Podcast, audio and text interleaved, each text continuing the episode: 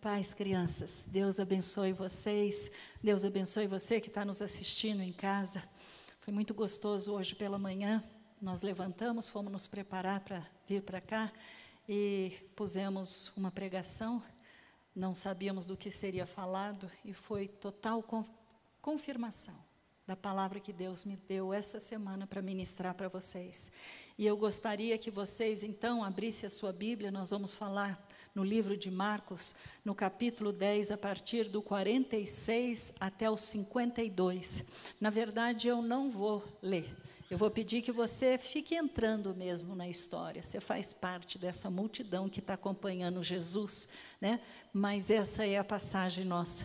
Nós temos aqui nesse momento Jesus saindo de Jericó e ele estava sendo seguido pelos seus discípulos e também, além dos discípulos, ele estava sendo seguido por aquelas pessoas, aquela multidão que acompanhava Jesus. E ali, quando ele está saindo da cidade, aparece para ele um homem, um cego, um homem que vivia exatamente não só sem poder participar de tudo, mas também porque ele era um mendigo. E ele está sentado no fim, na saída daquele local, e de repente ele ouve falar que Jesus estava passando. E imediatamente ele começou a clamar e ele gritava: Jesus, filho de Davi, tem compaixão de mim. E as pessoas chegavam perto dele e mandavam ele calar a boca.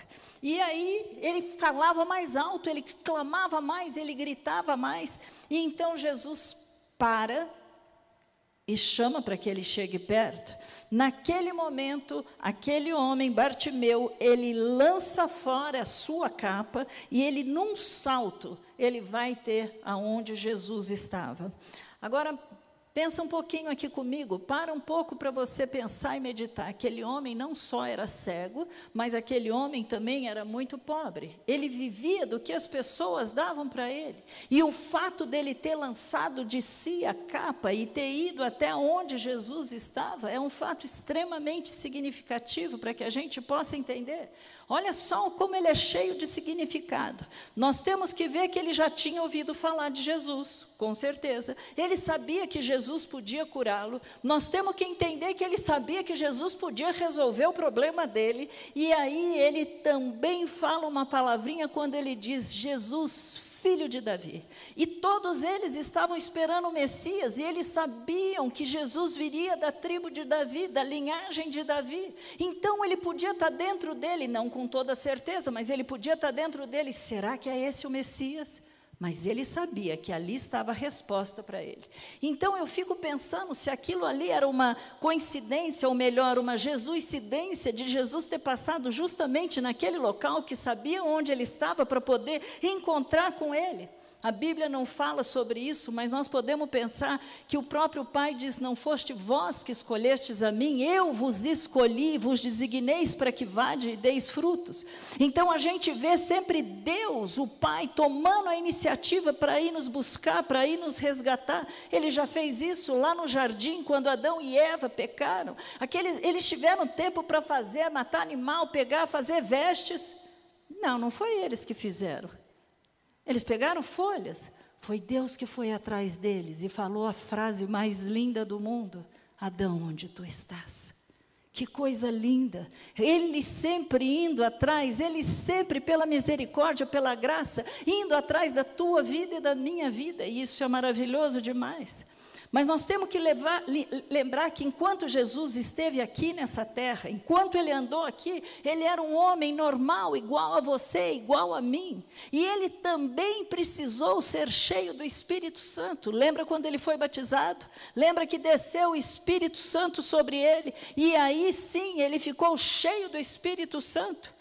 Olha, ele sendo Jesus, ele desceu da sua glória, se limitou através de um corpo natural e precisou ser cheio do Espírito Santo. E hoje eu e você já somos cheios do Espírito Santo, não mais porque ele desce, mas ele habita, ele mora dentro da tua vida e da minha. Glória a Deus. Mas Jesus precisou ser guiado pelo Espírito Santo como eu e você precisamos. O Espírito Santo conduzia, o guiava, falava com ele da mesma maneira que eu eu e você. Olha o que está escrito quando você lê o livro de Atos, no capítulo 2, no versículo 22. Nós temos ali a situação Pedro e os discípulos de Jesus, eles estavam reunidos, desce sobre eles o Espírito Santo de Deus, e eles ficam tão cheios, tão cheios, que as pessoas chegam para ver o que estava acontecendo, e aí ele, cheio do Espírito Santo, Pedro começa a falar com aquela multidão que chega para saber o que tinha acontecido. E olha o que ele diz, Atos 2, capítulo 2, versículo 22. Varões israelitas, atendei a estas palavras. Jesus o Nazareno, varão aprovado por Deus diante de vós com milagres, prodígios e sinais, os quais o próprio Deus realizou por intermédio dele entre vós. Era Deus que fazia aqueles milagres usando Jesus agora como homem, para poder, cheio do Espírito, mostrar que você e eu também podemos fazer as mesmas coisas. Nós temos o mesmo Espírito que Jesus tinha. E aí, voltando um pouco para a nossa história daquele cego de Jericó, ele, Jesus chega para ele e fala assim: Que queres que eu te faça? Claro que a resposta é tão óbvia, né? É, eu quero ver. E aí, queridos, é aqui que começa a nossa pregação, porque eu e você precisamos também pedir a Deus que abra os nossos olhos para que a gente possa ver, que Ele mude a nossa visão. É, se nós formos pensar um pouquinho, nós temos que pensar que nós, muitas vezes, estamos como esse cego, tá? Esse cego. Você se lembra, por exemplo, quando uh, Deus apareceu para Moisés? Tinha um plano de Deus. Deus estava querendo salvar todo o teu povo, o povo dele. E ele falou, inclusive, ele chama Moisés para falar sobre isso e ele conta o que ele vai fazer. Olha só o que está no livro de Êxodo, capítulo 3, no versículo 21 e 22. Diz a palavra do Senhor. Eu darei mercê a este povo aos olhos dos egípcios, e quando sairdes, não será de mãos vazias. Cada mulher pedirá à sua vizinha e à sua hóspeda joias de prata, joias de ouro, vestimentas, as quais porei sobre os vossos filhos, sobre as vossas filhas, e despojareis os egípcios. Moisés não se achava capaz. Ele não queria fazer o que Deus estava falando. Deus estava dizendo como seria, o que faria, e Moisés, eh, ele não, não queria fazer. Tanto ele não queria que Deus, no mesmo Êxodo, capítulo 3, agora no versículo 10, ele fala o seguinte: olha, Deus falando para Moisés: Vem agora e eu te enviarei a Faraó para que tires o meu povo, os filhos de Israel, de Egito, do Egito. Sabe, uh, uh, Moisés começou a argumentar, e os argumentos dele eram assim: quem sou eu? Olha, eles não vão, eles vão me perguntar: quem foi que mandou você vir aqui? Quem, quem é? Quem que reapareceu para você? Vão dizer que ele não apareceu nada, eles vão dizer que, que isso tudo não é, está saindo da minha cabeça, da minha vontade. Né? Moisés ainda vai até mais longe, ele começa a dizer: Olha, eu, eu sou gago, eu nunca fui eloquente, eu, eu sou pesado de boca, eu sou pesado de língua. São argumentos que ele usa para não ser usado por Deus. E aí Deus então faz dois sinais para que Moisés saiba quem era o Deus que ele estava servindo. O primeiro sinal, Deus pega e fala assim: pega o seu cajado, o seu bordão, né? Joga na terra e aquele cajado de repente ele começa a virar o quê? Uma cobra e começa a andar e Deus fala agora um segundo sinal para ele. E o segundo sinal ele fala: estende a sua mão, coloca sobre o seu peito. E quando ele tira a mão de lá, ela estava totalmente leprosa. Aí você vai pensar, mas que, que tem a ver esses dois sinais? Olha que coisa linda, o que, que Deus já estava mostrando naquela hora, gente. Deus estava dizendo o seguinte: olha, se apoie em mim, não é no seu bordão. Se apoie em mim, se apoie na minha palavra, e você vai ter controle sobre o inimigo. Não foi isso que, que, que a cobra representa? Não é isso que a cobra é o inimigo? Você vai ter controle sobre a minha palavra, você vai pegar. Voltou outra vez aquele bordão a voltar a ser o que ele era, um cajado. Um cajado normal. E de repente você vai falar, mas e o segundo milagre? Ele põe a mão no peito e aí aquela mão sai totalmente leprosa. Deus estava, de uma maneira didática, dizendo: teu coração é impuro. Teu coração é impuro. Lepra, impureza total, pecaminoso. Mas eu curarei e eu transformarei. São os dois milagres que Deus faz naquele momento. E sabe o que Deus ainda falou para Moisés?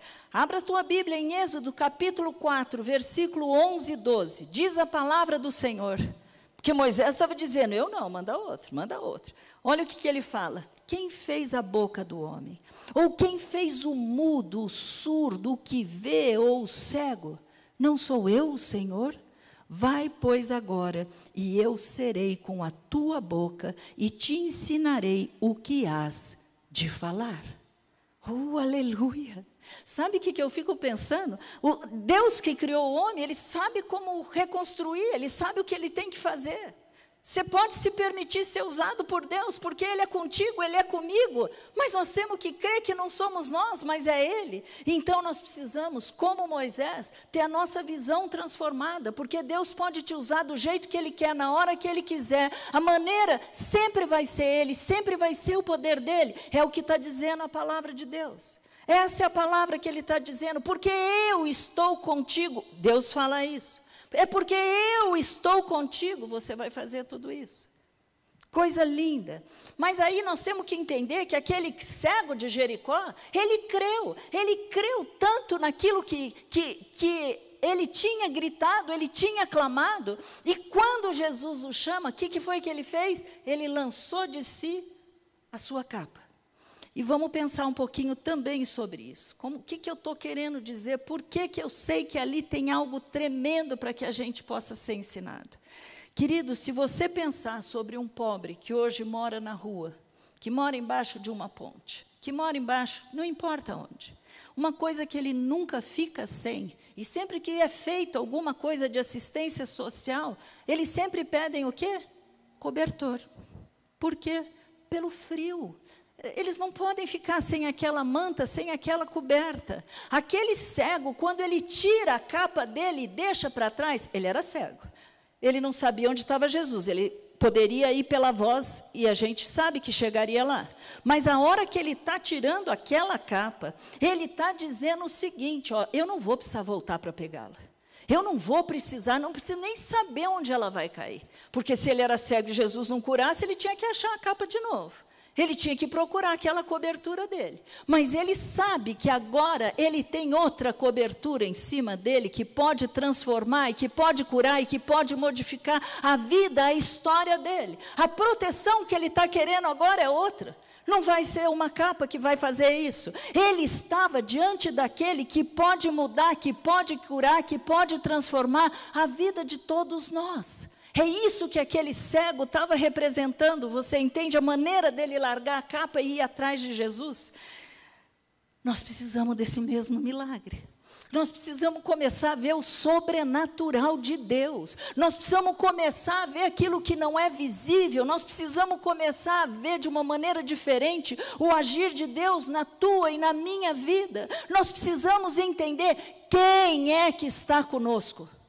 Quem é que está conosco? Quem mora dentro de você? Você consegue entender isso? Eu, eu, e você estamos precisando de milagres, nós estamos precisando de transformações. Eu não sei, um milagre só, acho que é pouco, às vezes nós precisamos de mais coisa além disso. Né? Mas o que eu e você precisamos, antes de qualquer coisa, Senhor, muda a minha visão. Eu preciso entender quem tu és, eu preciso saber o que, que o Senhor é capaz, eu preciso parar de olhar para mim, para olhar para o alto, porque é de lá que vem o meu socorro, é o que a palavra de Deus diz.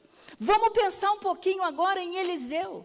Eliseu é uma, uma, um profeta de Deus e também tem muito para ensinar a gente nessa passagem. Vocês se lembram daquela parte na vida de Eliseu, onde o, o, o rei da Síria resolve fazer guerra com Israel? E era tão interessante que Eliseu, sendo usado por Deus, ele chegava para o rei de Israel e falava assim: Ó, não vai por esse caminho que o inimigo está te esperando lá para te atacar. Não tinha outra. O rei não ia, o exército inimigo não chegava. Isso não foi uma vez, foram algumas vezes, e de repente o rei da Síria começou: tem treta. Tem gente aqui do nosso meio que está falando, que está contando todas as coisas. E aí a gente chega numa parte onde está no segundo livro de Reis, capítulo 6, versículo 12. Olha que coisa linda que um servo do rei da Síria fala sobre aquele homem de Deus. Olha o que ele fala: Ninguém, ó rei, meu senhor, mas é o profeta Eliseu, que ele está em Israel. Ele faz saber ao rei de Israel as palavras que tu fazes dentro da tua câmara de dormir. Que coisa linda! Que o, o servo, a fama de Eliseu não estava só restrita ali a Israel. Nós estamos falando um servo que era do, do, lá da Síria, falando sobre este homem de Deus. Aí você vai perguntar, mas Raquel, o que tem a ver isso com o cego de Jericó? Tem tudo. Tem tudo a ver, porque quando o rei da Síria descobriu que era um homem só, que estava dedurando todo o seu plano, ele fala muito simples: vamos descobrir onde ele está, a gente cerca a cidade e pronto, acabou o problema. E diz a Bíblia que ele manda cavalos, carros e fortes tropas. Não foi pouca gente que foi atrás de um único homem.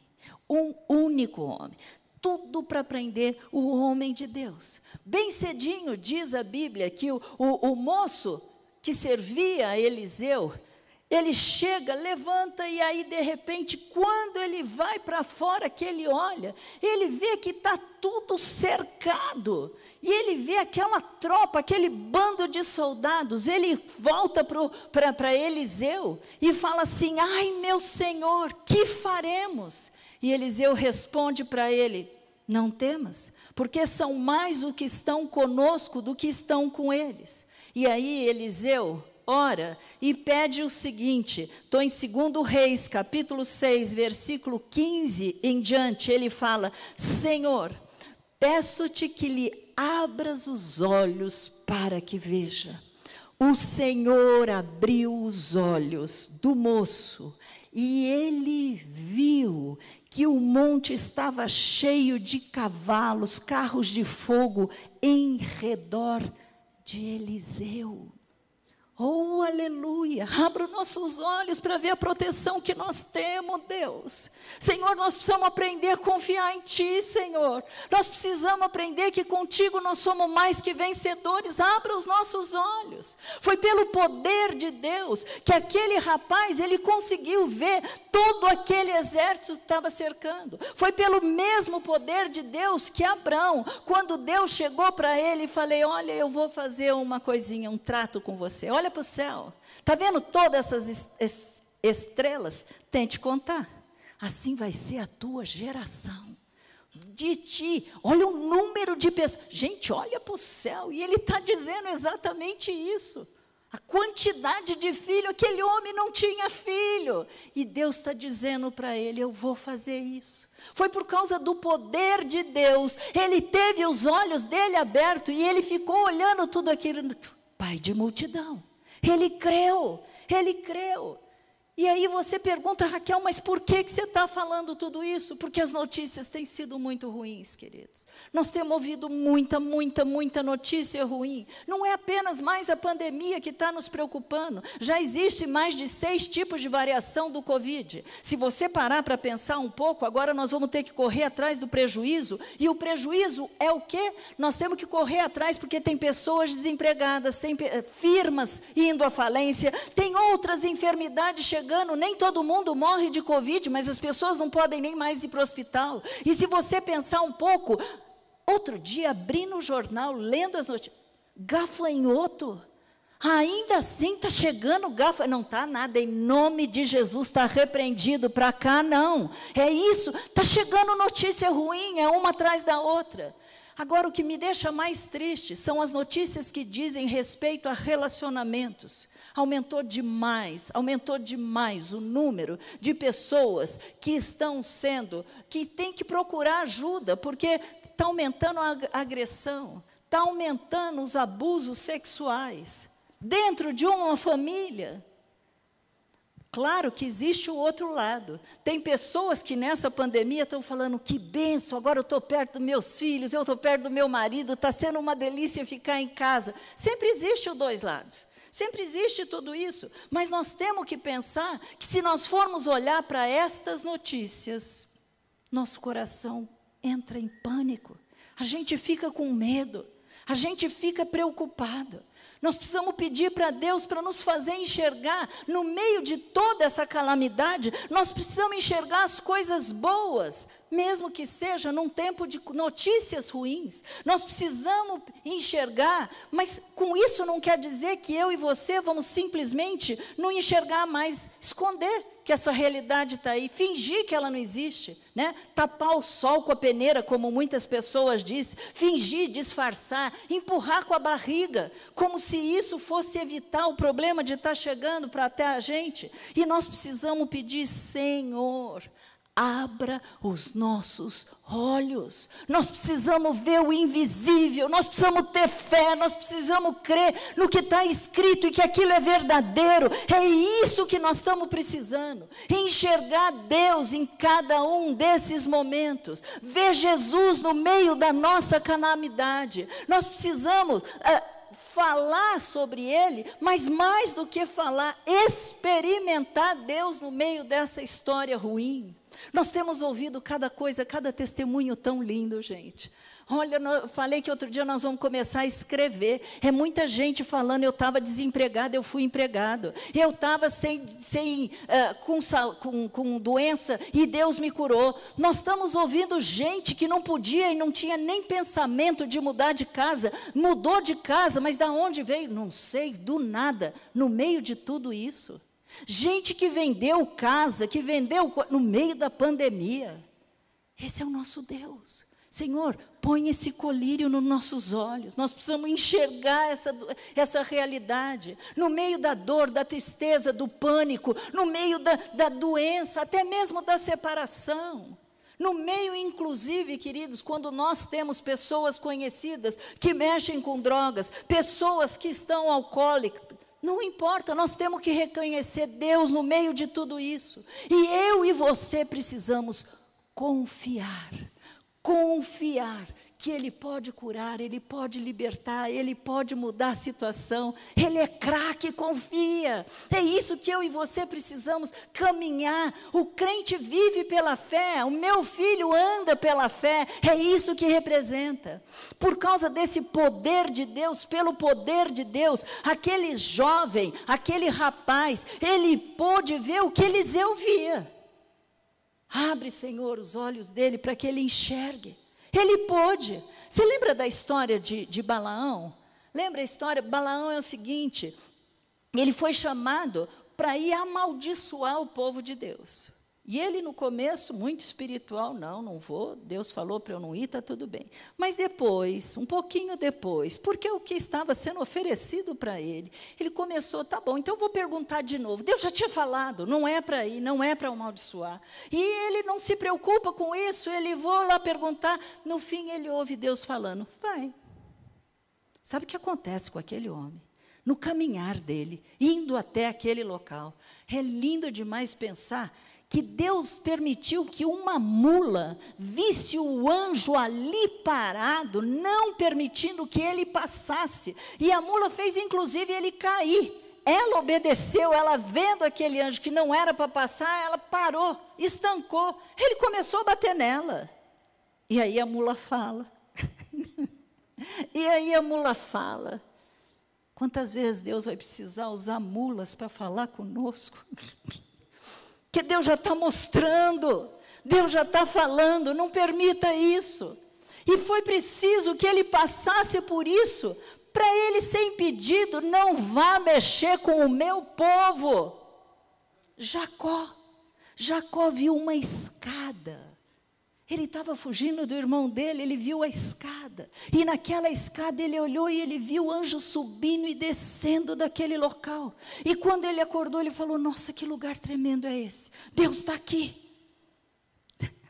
Oh, Deus, abre a nossa visão, Pai. Senhor, abre a nossa visão. Queridos, Deus nunca prometeu para você que você não teria lutas. Deus te prometeu estar contigo no meio delas. Ele, ele te promete, sabe o que? Mudar a tua maneira de encarar, a maneira de pensar, a maneira de ver a situação, porque Ele está com você. Mesmo em meio a perdas, Ele nos faz enxergar de uma maneira diferente. E aí nós nós chegamos em Romanos capítulo 8, no versículo 35 e diante, nós até cantamos essa música. Quem nos separará do amor de Deus? O que, que vai te separar desse amor? Vai ser luta, fome, nudez. O que, que vai te separar? E ele termina essa passagem de um jeito maravilhoso. Ele termina, ele fala assim: e em todas estas coisas somos mais do que vencedores por meio daquele que nos amou.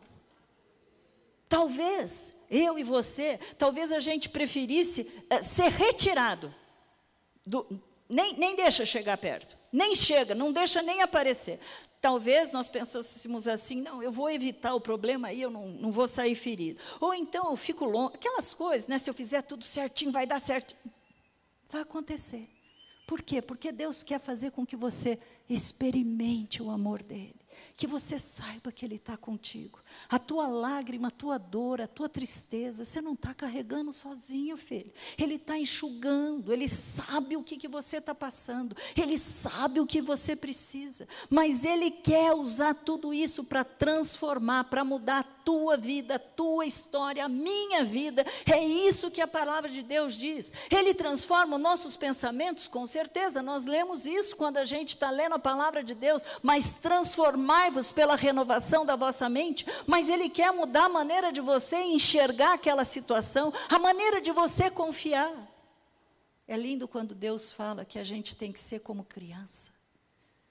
Que coisa linda, a criança confia em você. Ela não sabe quanto que você vai precisar trabalhar para pegar dinheiro, para ter comida dentro de casa. Ele confia que vai chegar na hora certa, vai ter comida. Que vai chegar na hora certa, a coisa vai acontecer. Ele não está preocupado. Você é pai e mãe. E nós precisamos agir assim com o nosso Deus. Ele sabe, antes da palavra te chegar à boca, este Deus sabe do que você precisa, Ele sabe, porque Ele é capaz, Ele é provedor, Ele é pai, e que pai maravilhoso, gente. Então, tudo isso que nós estamos falando, tudo isso que nós estamos dizendo, nós temos que falar, Senhor, corrige a minha visão, corrige, Pai. Corrige, porque nós, nós não sabemos como fazer, nós não sabemos uh, resolver. O que é interessante nessa passagem do cego é que ele tinha desconfiança. Ele podia até falar: não, esse é o Messias. Ele está curando, eu estou ouvindo, então esse é o Messias. Mas nós hoje temos certeza nós temos certeza que Jesus é o Salvador. Nós temos certeza que é através dele, ele é o único caminho que nos leva até Deus. Nós temos certeza que não há nenhum outro, no céu, na terra, nenhum outro nome, que importa que eu e você sejamos salvos. É o que a palavra de Deus diz. Nós já conhecemos o Messias. Agora é gostoso perceber que em cada uma dessas situações difíceis, ele vem no teu e no meu socorro, é o que a palavra de Deus diz. Mas eu e você também podemos como Moisés, ser usados por Deus, num tempo agora tão difícil. Ai, não, mas eu não fiz curso, eu não tenho estudo. Eu, eu, eu, eu. Gente, para de colocar a sua lista do que Deus não pode me usar. Você está dizendo para ele, ó, o senhor errou, tá? O senhor não sabe bem o que o senhor escolheu. Como se fosse possível isso. Como se Deus não soubesse o que Ele quer fazer na tua e na minha vida. Como se Ele tivesse se enganando naquela escolha que Ele fez. Você entende como é difícil? É, chega a ser assim hilário.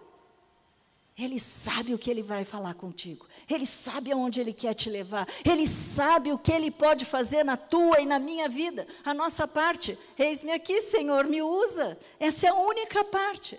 Eu, eu, sinceramente, queridos, se nós estivermos cheios do Espírito Santo, o Espírito Santo dentro de nós, nós não vamos falar que nem Moisés. Nós não vamos, nós não vamos. Nós precisamos pedir sim, Senhor, limpa o meu coração, porque daqui de dentro só tem podridão. Mas Deus já mostrou para Moisés: olha, aqui está sujo, aqui está contaminado. Mas sobre a minha palavra, eu limpo, eu mudo, eu transformo. Ele sabe o que ele vai fazer.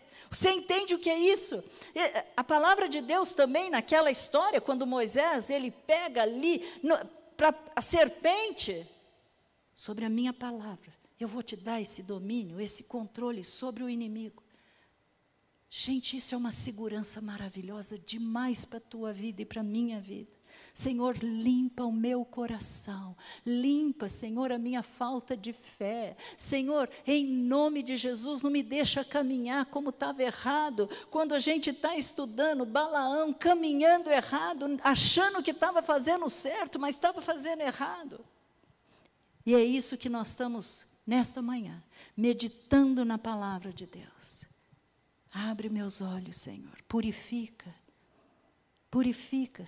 Você lendo Apocalipse, tem uma passagem que ele fala para a gente comprar o colírio. Põe o colírio nos meus olhos. Colírio de Deus é cura, nos faz enxergar quem Ele é, o que Ele quer para nós. É isso que a palavra de Deus diz. A nossa vida tem que ser dependente dele. Agora, não pense que em você você tem alguma coisa boa. Não tem. Mas ele viu. Então não é para você simplesmente se orgulhar. Não. É porque ele te escolheu. Ele te ama. E ele sabe o que ele quer fazer na tua e na minha vida. Essa dependência com Deus muda toda a nossa história. Você quer isso? Vamos ficar em pé para orar. Oh, aleluia. Oh, aleluia. Oh, aleluia, paizinho, paizinho, paizinho querido. Paizinho amado, toda essa palavra que nós vimos, que nós lemos aqui hoje, Senhor, é para fazer, Senhor, com que a gente queira ter os nossos olhos abertos para ver o sobrenatural, para te ver em cada situação, para ver esse mundo invisível, Senhor. Senhor, quantas vezes nós somos tão racionais, Pai?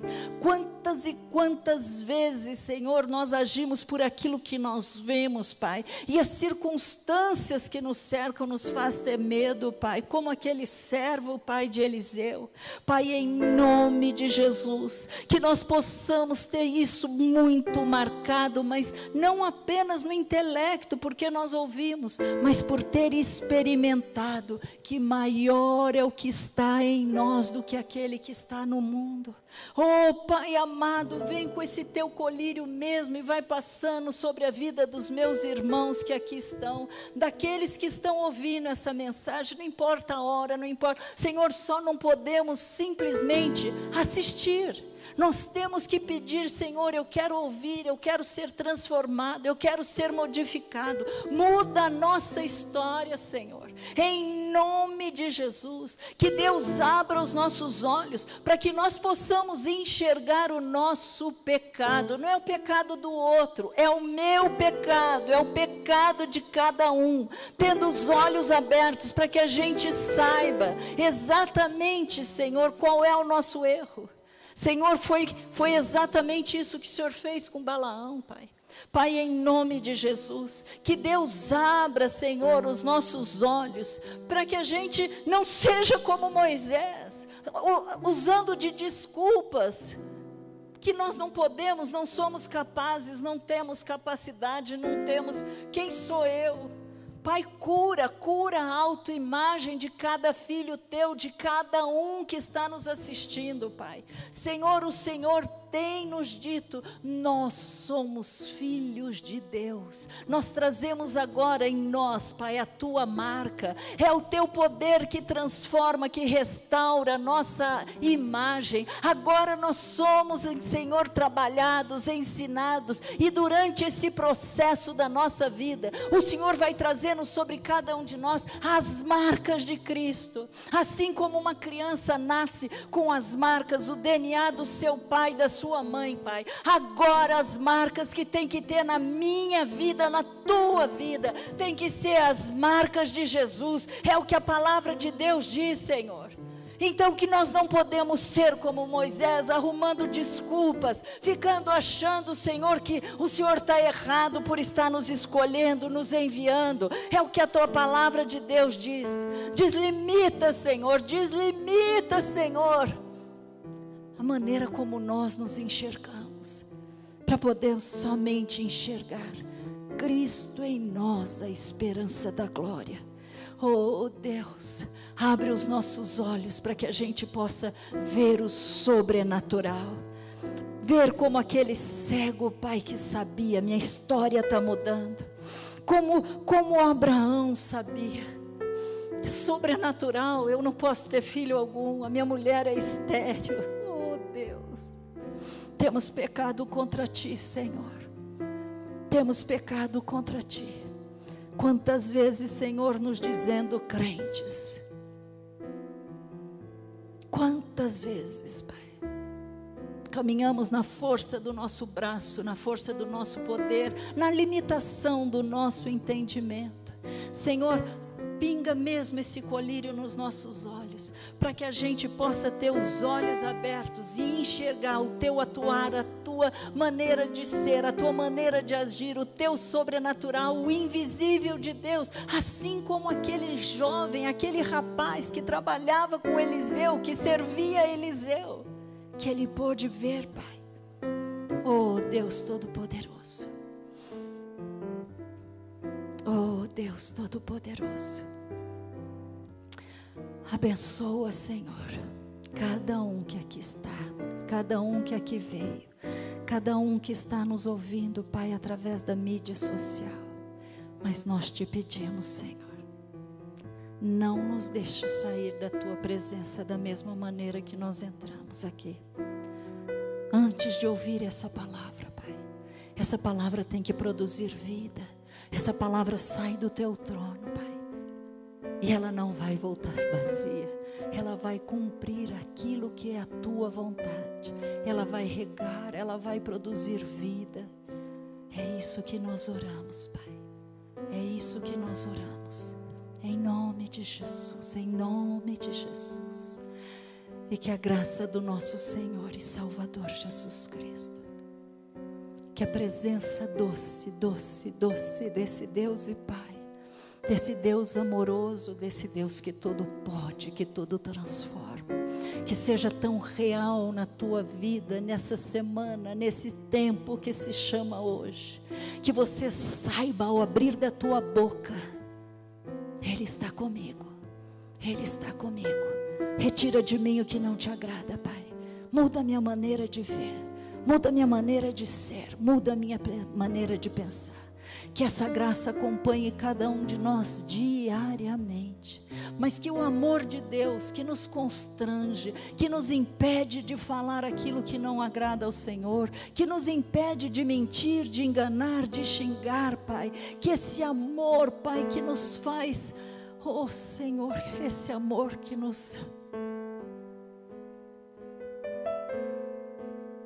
que enche o nosso coração de gratidão.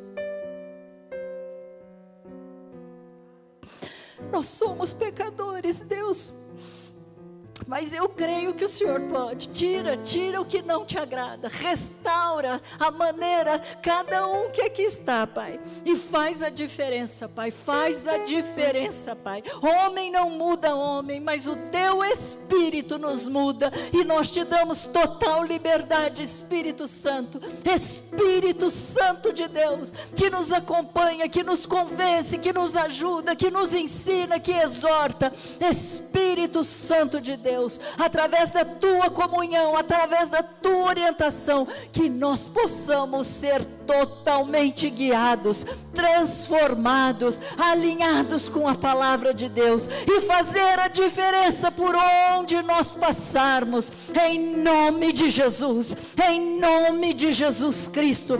Vão na paz do nosso Senhor e Salvador. E lembre-se que um homem, um homem, pôs um exército de anjos, porque era um homem de Deus.